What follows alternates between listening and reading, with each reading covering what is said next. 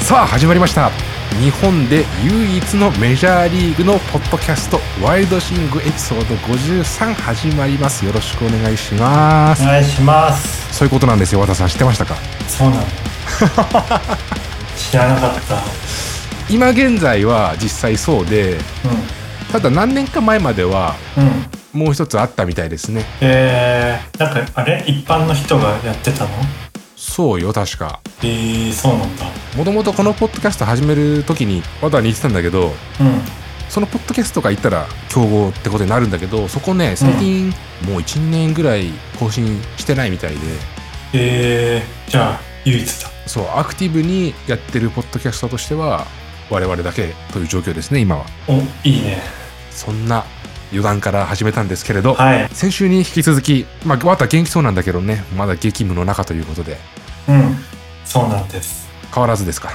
変わらずですねまあなので全てのコーナーをいつも通りというわけにはいかないんですけれどはいえーまあ肝心のメジャーリーグの部分についてはしっかりお話ししていきましょうということですね。で本編入る前に綿の状況としては変わらずということではいちょっと私の方からなんですけど、うんまあ、前からもちらほら言ってる通りうん僕音楽もやってまして、うんまあ、またうんいろいろと作品を秋頃に出せるようになりそうなのでえー、すごいね制したら皆さんにもご報告させていただければと思います。うんここでもぜひ紹介したいねわかりました。えそれはああれだっけ Amazon プライムとか iTunes、うん Apple Music か、うんで聴けるんだっけああストリーミングで聴けるようになると思うよ。えまあ、まだ先ですけどねー、うんこのポッドキャストの編集したりとかうん曲作ったりとか忙しいですよもうでもなんか得意分野を活かせてるからいいよねそうっすねおかげさまでまあ綿の得意分野はメジャーリーグなんですけれどはいどういう感じでいこうかとりあえず今日はタイトルホルダーのところ、うんうんなんか見ていくのどうかなと思っててうんあいいじゃないですか主要なところうんうんうんピッチャーと野手の主要部門のところなんか見ていく生きてればなと思ってますいいと思いますはい。じゃあ、そうだな、野手からいこうか。ういっ す野手のホームランランキングから、ほほほほほほいいねい一い番ね王道ですね。あのメジャーリーグのホームページで「スタット」っていうページがあるんだけど、はいそれで一番最初に出てくるのがホームランランキングなんだよねなんか 意図あるのかなたまたまなのかなうんでもやっぱ注目しがちでしする人は多いよねホうんうんームランは、どうしてもねで最近なんか打率の関心って下がってきてるような気がするんだよね確かにそうホームランとかそういった長打力の指標の方がなんか注目されてる気がするまああとやっぱ OPS じゃないそうだねうんはういんでまずホームランっていうと今1位がゲレーロジュニア選手とタティスジュニア選手ですねすごいなそう、ゲレーロジュニア選手、やっぱスイング見ると異次元に速いよ ね。うんで、タティスジュニア選手は、なんかもう彼のマインドセットがすごく好きで、うんうんあのー、1打席目、2打席目簡単に三振しても、強振を変えないんだよね。うんうんうんで、3打席目とか4打席目に同じスイングしてホームラン打つと。で、そのなんか、空振りしたところで、あの、弱気にならずに、トータルで結果出すから、まあ見てろみたいな、そういうマインドセットがすごい好きなんだよね。日本だとね、やっぱ難しいよね。どうしても空振りとかして帰ってくると、失敗というか、本当に実力ないんだな、みたいなレッテルを貼られがちだからさ。うん萎縮しちゃうよね空振りに対してタティス選手、一時期、1週間ぐらいかな、抜けてた時期もあったけどさ、そうそうそう、それでもこれってすごいよね。うん、出場機会はね打席とかは多分他の選手に比べたら少ないかもねこれ AB って打席数みたいで、あそうそうそうアットバットこれがさ、今200ないのまだ200いってないんだよ。ゲレーロ選手250ぐらいだよね確か244。率的には半端ないよね。そう50打席違うって結構でかいよねそう、それで一緒なんだよ、ホームラン数。すごいなで立木選手盗塁もね2桁走ってるしでまあ、3位がね、大谷選手ですよ。もう一本差まで来たね。そう、今日、先発、勝利投手になった次の試合、うん。いきなり2ホーマー。で、最近、なんかライトへのホームランが多くて、うん、うん、うん。で、本来、大谷選手の打球って、センターからレフト方向かなと思ってたんだよね。はいで、今日の2本目は、まさしくセンターから左寄りの打球だったんで、これからまた一つギアを上げて、量産体制に入っていくんじゃないかなと思ってますね。うん、うん、うん。はい。ホームランランキングはそんなとこですかね。そうね。まあ、あと、大谷さん、ホームランダービーにも出るっていうことですけど、あ、そうそうそうそ うそう。楽しみだね。クアーズフィールド。だからね、どこまで飛ばすかっていうのは楽しみだね。うん。はい。じゃあ次、打率いこうか。実は打率もう全然見てなくて、今初めてランキング見ましたと。はいはい。で、レッツの2人が1位、2位なんですね。本当だ。うん。カステアノス選手とジェシー・ウィンカー選手。ついこの間までゲレーロジュニア選手が三冠王だったんだけど、このレッツの2人が打ちまくってますね。まあ、僅差だけどね。並んでるそうね。そうそほう。まあ、あの、レッツのグレートアメリカンボールパークっていうのは結構ぼうん。打者有利の球場なんだよね。ほうほで、ホームラン出やすいですと。で、去年はレッツは深刻なね、打撃不振だったんだよね。う。うん。確か、チーム内最高打率が2割2分とか。おお、ひどいな。そうそうそう。だったんだけど、今年はこの2人が調子いいですね。で、どっちとも外野手だから、なかなか秋山選手出場機会難しいよね。うんこうなってしまうと。で、ああ、あと注目なのは、あれだね、6位、今6位のオリオールズのセドリック・マリンズ選手。はい彼は今年始まるときは本当にレギュラーも確約されていなくて、まあ控え選手みたいな立場だったんだけど、かなり今年調子良くて、何打席だ ?9 打席連続ヒットとかも打ってるんだよね。うん。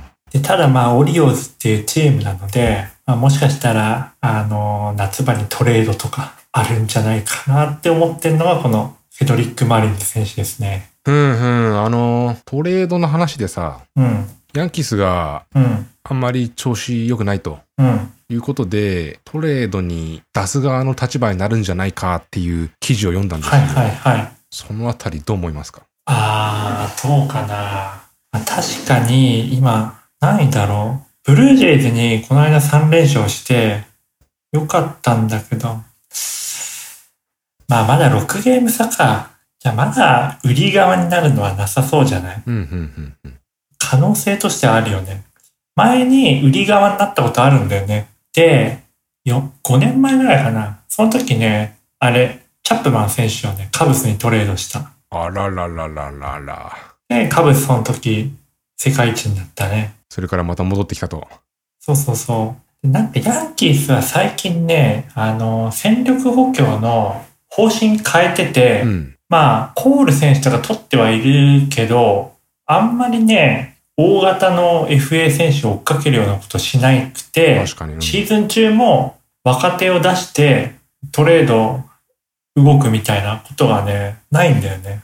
うん、なんかでかいトレードの時、一応名前は上がるけど結局取らないよね。そうそうそうそう そう。な、うん、そうだね。でも今年本当に優勝目指すんだったら、先発とかは取った方がいいかなと思うから、動く可能性はあるよね。若い選手を育てていく方針なの。うん、なんかしばらくはそうだったね。で、ジャッジ選手とか、トーレス選手とか出てきたし、うんうん。まあそんなとこですかね。はい。打率の話をしているところを失礼しました。あ、いえいえいえ。続けてください、タイ トルについて。次は、打点。うん打点は、まあ相変わらずゲレーロジュニア選手とが1位で、あとレッドソックスのデバース選手が1位ですね。まあこれはホームランに結構比例するところがあるんですかそうだね。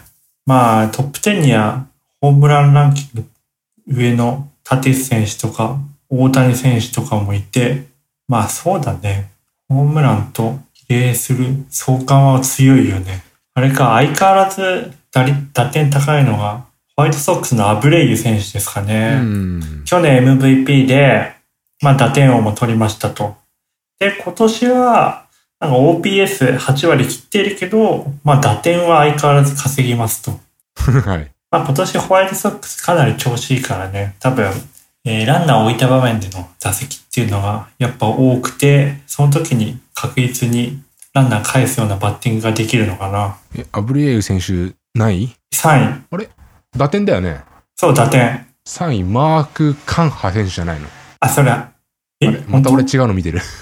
先週に続き。それ、あ、それね、得点見てるよ、得点。はーい。ちょっと毎回恒例になってきたな。RBI か。そう。はいはいはい、こっちね。うん。で、大谷選手も50打点で、まあ、6打点差か。まあ、打点はね、たまに一気に稼げる時もあるし、変動が多いから。うんうん。でもすごいね、大谷選手、普通にホームランと打点でタイトル争いできるという。いや、先発した次の日なんてもう、筋肉痛やばいんじゃないんですかって思うんだけどね。いや、なんか実際見たことないけうど、ん。普通に先発投手、次の日とか、肘すごい腫れるらしいんだよね。うん。あの、内出血で。だかでしょらそれ、すごいよね。う。どうしてんのってね。本当に。だから本当に多分100%の力に投げてないんだろうね。嘘。うん。軽く投げてんのかな要要所要所だけかなペース配分して。まあ、この間のピッチングが80球投げずに降板したんだよね。うんうん。で、投球内容自体も、いつもと違ってストレートとか、スプリッターじゃなくてスライダー中心で、結構かわすようなピッチングをしてたから、まあ、そんな疲労度は高くなかったのかもしれないね。そうですか。うん。本当このままね、一シーズン通してやり抜いてくれたら本当テンション上がるよね、こっちも。そうだね。もう本当に、なんか、日本にいた時から思い描いていたようなことは今起きていて、うん、確かに。実本当にそんなことあるのかって思ったけどね。でも今考えると、本当日ハムの果たした役割ってすごいでかいなと思うんだよね。はいはい。大谷選手、高校卒業からいきなりアメリカ行くって言ってたけど、最初は。はい。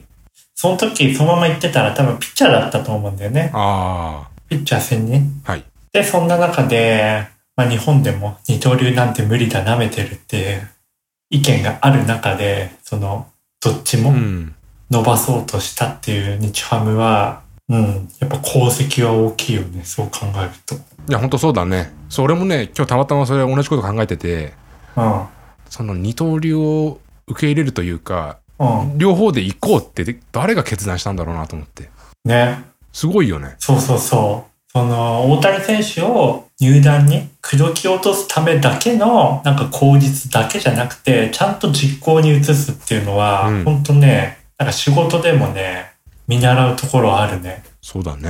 やっぱね、プレゼントがするときはね、どうしてもオーバーにいっちゃうんだよ ね。実現性無視して。はいはい、盛ると。そうそう、持っちゃうんだよ。じゃあ本当にそれできるのって言ったら、怪しい時もあるんだけど、うん。まあそこちゃんとやってたっていうのはやっぱすごいよね。うんうんうん多分、エンゼルスも今、日ハムと連携を取ってると思うんだよね。うん。あ、そういうことはあの、そうそうそう、トレーニングの情報とか。いはい。うん、そそこでなんかちゃんとやってるんじゃないかな。それ、日ハム側には何のメリットがあるのいやもう、そこはね、多分ないよね。ただ、大谷選手の成長と、なんか野球のふ普及のためだよね。ビジネス的なメリットないよ。ああ、そうなんだ。お金もらえないの。うん。でもまあ、せっかくね、5年間ね、育成してきたナレッジっていうのはあるだろうからね。はい。そこはやっぱ共有したいよね。いいお話ですね。うん。んで、打撃のタイトル他は何見るんですかまあ、OPS 見てみるか。はいまあ、これもホームランとかと似てるかな。うん。 まさしく。そうだね。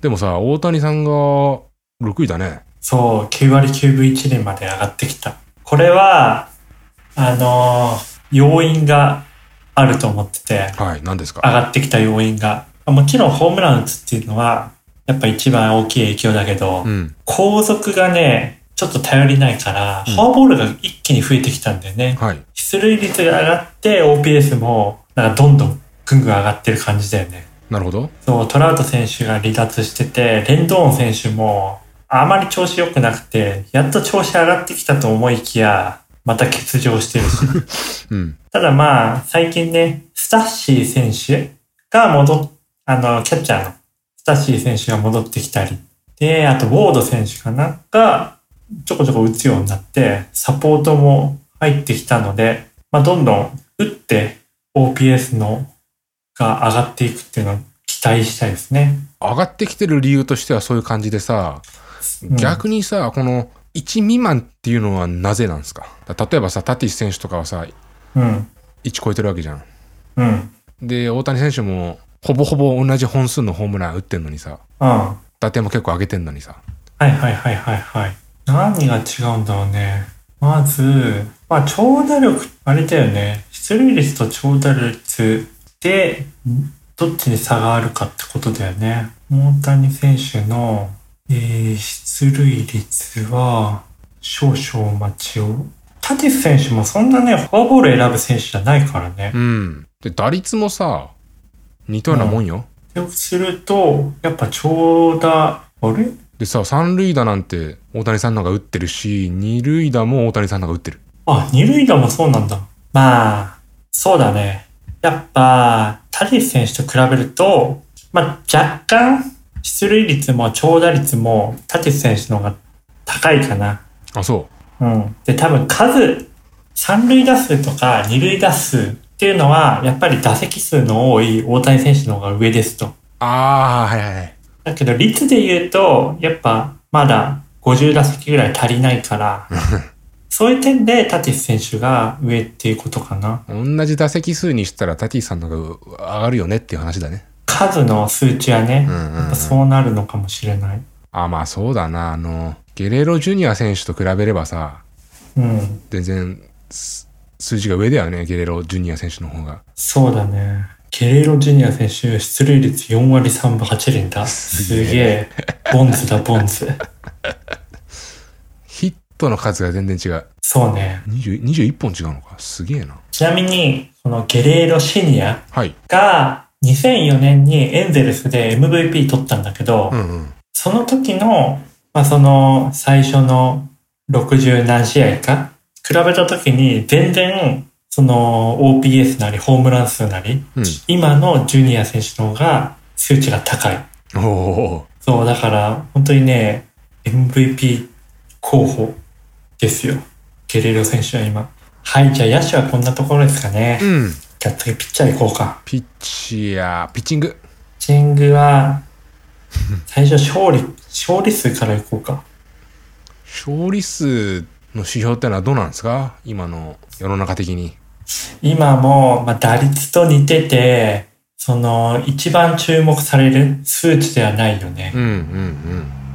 まあ、やっぱり、ピッチャーがコントロールできないんだよね。その通り。と、あと、最近はもうほんと、5回とかで降りるっていうピッチャーも多多いから、まあ、チームのその方針上、どうしても勝利数がつかな、つきにくいってところもあるし、あと中継ぎ陣が打たれたら、勝利数が増えないっていうのもあるし、まあ、そこまでね、選手の実力を表す指標ではないよね。そうっすね。このポッドキャストでも毎回のように名前が上がるデグロム投手もランキングに入ってきませんからね。そうね、6勝を挙げてて、今6勝だと、あれか、22位なんだ。あ、ダルビッシュ投手も今年結構勝利数稼いでるなと思ったけど、22位なんだね。だね。 1位は10勝を挙げてる人がいるんだね。シベイリ選手。いや、今年インディアンス、ビーバー選手が、ちょっと、故障者リスト入ったんだよね。はい。だけど、こうやってまた軸となる選手、まあ、勝利数はあれっていうのもあるけど、やっぱ10勝上げてるっていうことは、きちんと安定してね、ローテ守ってるっていうことでもあるからう、んうんうん。うん、インディアンスはいつもどんどん若いピッチャーが出てきて、すごいいいなって思うね。もともとバウアー選手とかクルーバー選手もインディアンスだったし、うんうん。はい、なんか、近年は、近年というか、こう10年ぐらいは、先発投手がどんどん出てくるチームですね。そうっすね。うん。まあ、勝利投手はそんなとこでいいかな。はい。はい。じゃあ次、防御率1個か。 ERA。うん。防御率おも、来た来た。うん。そこまで最近は、前に比べたらね、あの、存在価値はね、下がってはきているよね。じゃあ何今、熱いのは。今熱いのは、一つが WIP っていうはい WHIP。うんうん。これは何かっていうと、えっ、と、1イニングあたり平均何人ランナーを出したかっていううん。指標で、まあ、大体1.2とかだったらエースクラスなんだよ。ほうほうほう。で、もう1前後になったらサイヤングクラス。いっぱいいますよ。まあそう。でも1、先発で0.9とか0.8っていうと、基本的にはクローザー、うんうん。もう圧倒的な調子を、圧倒的に調子良かった年のクローザーが0.9とか0.8。うん。 まあ、そんなイメージですね。ただ、今年すごいね、0点台のピッチャーが、先発ピッチャーがめちゃくちゃいるね。すごいことになってこる。れ見ると本当に、あの、今、投稿打定なのかなっていうのは感じるね。うん。まあ、デウロム選手0.51だからね、すご怪い、物ね。だよ、これ。さっきの話で言ったらどうなっちゃうの これ。0.8でサイヤング級なのにさ。そうそうそう。もうこれ、歴史上、なんか一番支配的なピッチングをしたピッチャーって感じだよね。だって、0.51って、要は2イニングで1回しかランナー出さないってことでしょうん。点数取れないよね、そんなの。その他奇跡が重ならないとね。うん。まあ、こういう時は、なんかやっぱりバントとかが重要になってきそうだよね。ああ、確かに。そのシフトもあるし、まあ、デグロム選手ね、この間、3回8奪三振っていうスタートをしたんだけど、うんどうも、バッティングで肩を痛めてしまって、降板っていう。バッティング気合入ってるからね、今。そう。デグロム選手、左バッターなんだけど、左打ちって、なんか右肩って負担かかるのかないや、全然、全然っていうか、うん。か痛くなるんなら左だよね。まあそうだよね。まあなんかバッティングでどうもひ右肩を痛めたみたいですね。 まあ、なんか、悪かったんでしょう。うよんくわかんないけど。まあ、デイルマ選手、今年バッティング好調だけど、この後どうするのかっていうのは、ちょっと悩みどころですね。なるほど。ウィップは、ダルビッシュ選手も0.95だけど、15位ですか。うん。いや、レベル高いね。高すぎるじゃあ、はい。まあ、なんだかんだね、このウィップってやつは、あの、防御率もやっぱ連動しますと。うん。ランナーの出す数なので。で、もう一つ注目してるのが、えー、脱三振率率うん、うん。そうそうそう、9回あたりの脱三振数だよね。で、まあちょっとそれすぐ出てこないので、三振数見るか。なんか、ストライク、アウツ、パー、ナイン、イニングってのはまた違うのあ、あ、それそれそれ。あのあ、、それ出てるエクスパンデットにすると出てくるよ。右上の。はいはいはいはい。あ、あれそれってメジャーリーグの公式そうよ。あー、今あれだ、ブラウザ版見てるから出てこないや、そのエクスパンデット。俺ネットで、あの、パソコンで見てるよ。あ、そうなの Google Chrome で。えー、一番上っつっても、一番上はニュース、ビデオ、スコアーズとかっていうので、うん、その下に広告があって、うん、その下にプレイヤー、チームスってあって、うん、その下にヒッティング、ピッチングってあって、うん。その下の欄というか、の右の方に行くとあるよ。スタンダードとエクスパンデッドって。で、ないなんかね、ちょっとレイアウトがね、違う。今、サファリ、サファリで見てたから、クローム。ああ、ないや、クローム。あちょっと今ね、使える端末が、車用携帯だけなんだけど、クロームが入っていなくて。じゃあ代わりに説明すると、うん。1位は、我らがデグロム投手、14.91。すごいな。これの指標は、やっぱね、9が目安なんだよね。先発投手は、1イニング1個。うんうん。が、まあ目安かな。それをはるかにしのいでるからね。14っていうのは。 2回以上三振取る回が複数あるってことよね。そうそうそう。やっぱ、その、グラウンド上での打球がヒットになるかどうかっていうのは、まあもうピッチャーのコントロールできないとこだよねっていうところが、最近の考えだから、このピッチャーの実力を表すのが、やっやっぱり三振だっていうのがあるんだよね。うん。それで、まあ、14っていう数字は、やっぱ圧倒的だよね。ちなみにさ、このリストの1ページ目の一番下が25位なんだけど、うん。 25位で9.72だよ。いやー、すごいな。それ、あ、ちなみに25位って誰なのマイク・マイナはいはいはいはいはい。マイク・マイナー選手はそんなね、奪三振ガンガン取るようなタイプじゃないけどね。ー、9.72だね。えー、ちなみにダルビッシュさん、10.39。おー、素晴らしい。全然ね、1年間通してね、10.39とかだとね、ほんとサイ・ヤング取れるようなレベルだよね、例年だったら。何が起きてるんですかまあ、ちょっと話題になってたのが、あの、クリームの話だよね。はいはい。粘着性の。うん。で、クリーム、まあ、これまでずっと使ってたのっていうのもあるけど、それに加えて、そのスタッドキャストとかラプソードとかで、どんどん変化球のレベルっていうのがアップしし続けているので、ちょっと今ピッチャー強すぎだよねっていう調整があって、今まで OK だったクリーム規制しましょうっていう話ですかね。結局、絶対ダメよってなったんだっけまあ、そうそうそう。確か、先発投手は 1, 試合に2回うんボールチェックされて、うん。もしそこでアウトだったら即退場と10試合の出場停止。おピッチャー側の言い分としてはさ、球が滑るから、うん。それ使わせてくんないと、バッターの頭にボール当たるぜ、みたいなこと言ってないそうね、ダルビッシュって投手そう言ってたよね。うん。なんか別にその禁止なものを使ってまで成績向上するっていうモチベーションではないですと。うん。ただもう滑りすぎるからまともなピッチングをするために使ってるんですと。うん。まあそんな感じだったよね。で、それ出てきた後、レイズのグラスノー投手うん。が肘怪我してしまって、はあ、はあ、長期離脱で、なんかね、そのクリームの件についてすごい文句言ってた。使えないからだよって。そうそうそう。 相当重要だったんだろうね。それが本当なら。でも前田投手とかはね、マイケン、うん。うん。そんな自分には影響ないよみたいな人もいるから、うん。まあどうしてもね、報道だとそういう声の大きい、ネガティブな意見が、やっぱ表に出やすいから、確かに。そう、ピッチャーの総意として、あの、受け取られてしまうけど、まあ、そこはなんか、ちゃんとね、両者の言い分っていうのは必要かなと思うよね。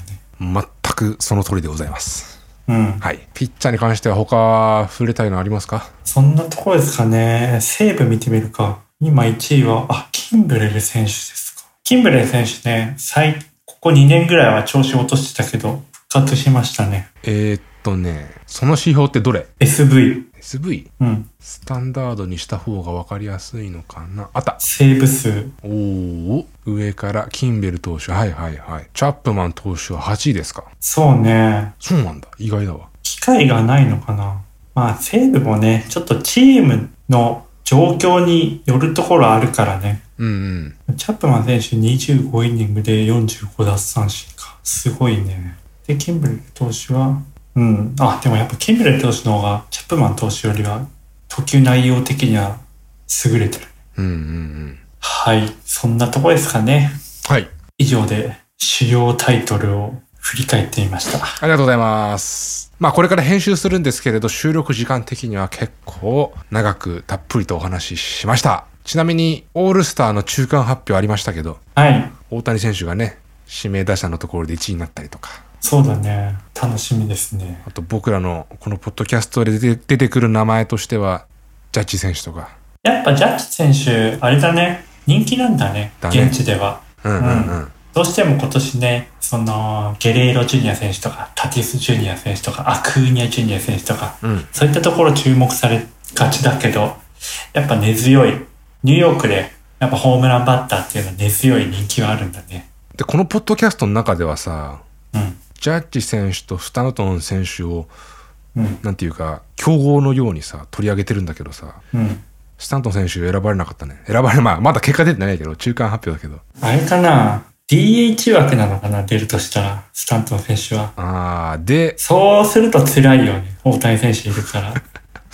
まあでもそれはそれで大谷選手の方がスタントン選手よりも人気っていうことよねすごいよねまあそうだね。で、まあスタントン選手打ってはいるけど、タイトル争いするほど打ってるわけじゃないからね。ああああ、確かに今日も出てこなかったですね。うん。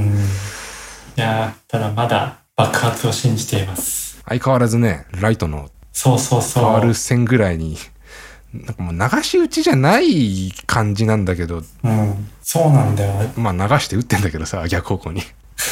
なんでそういう打球飛ぶかなって。 なんか、角度低いよね、いつも ね。低い低い低い。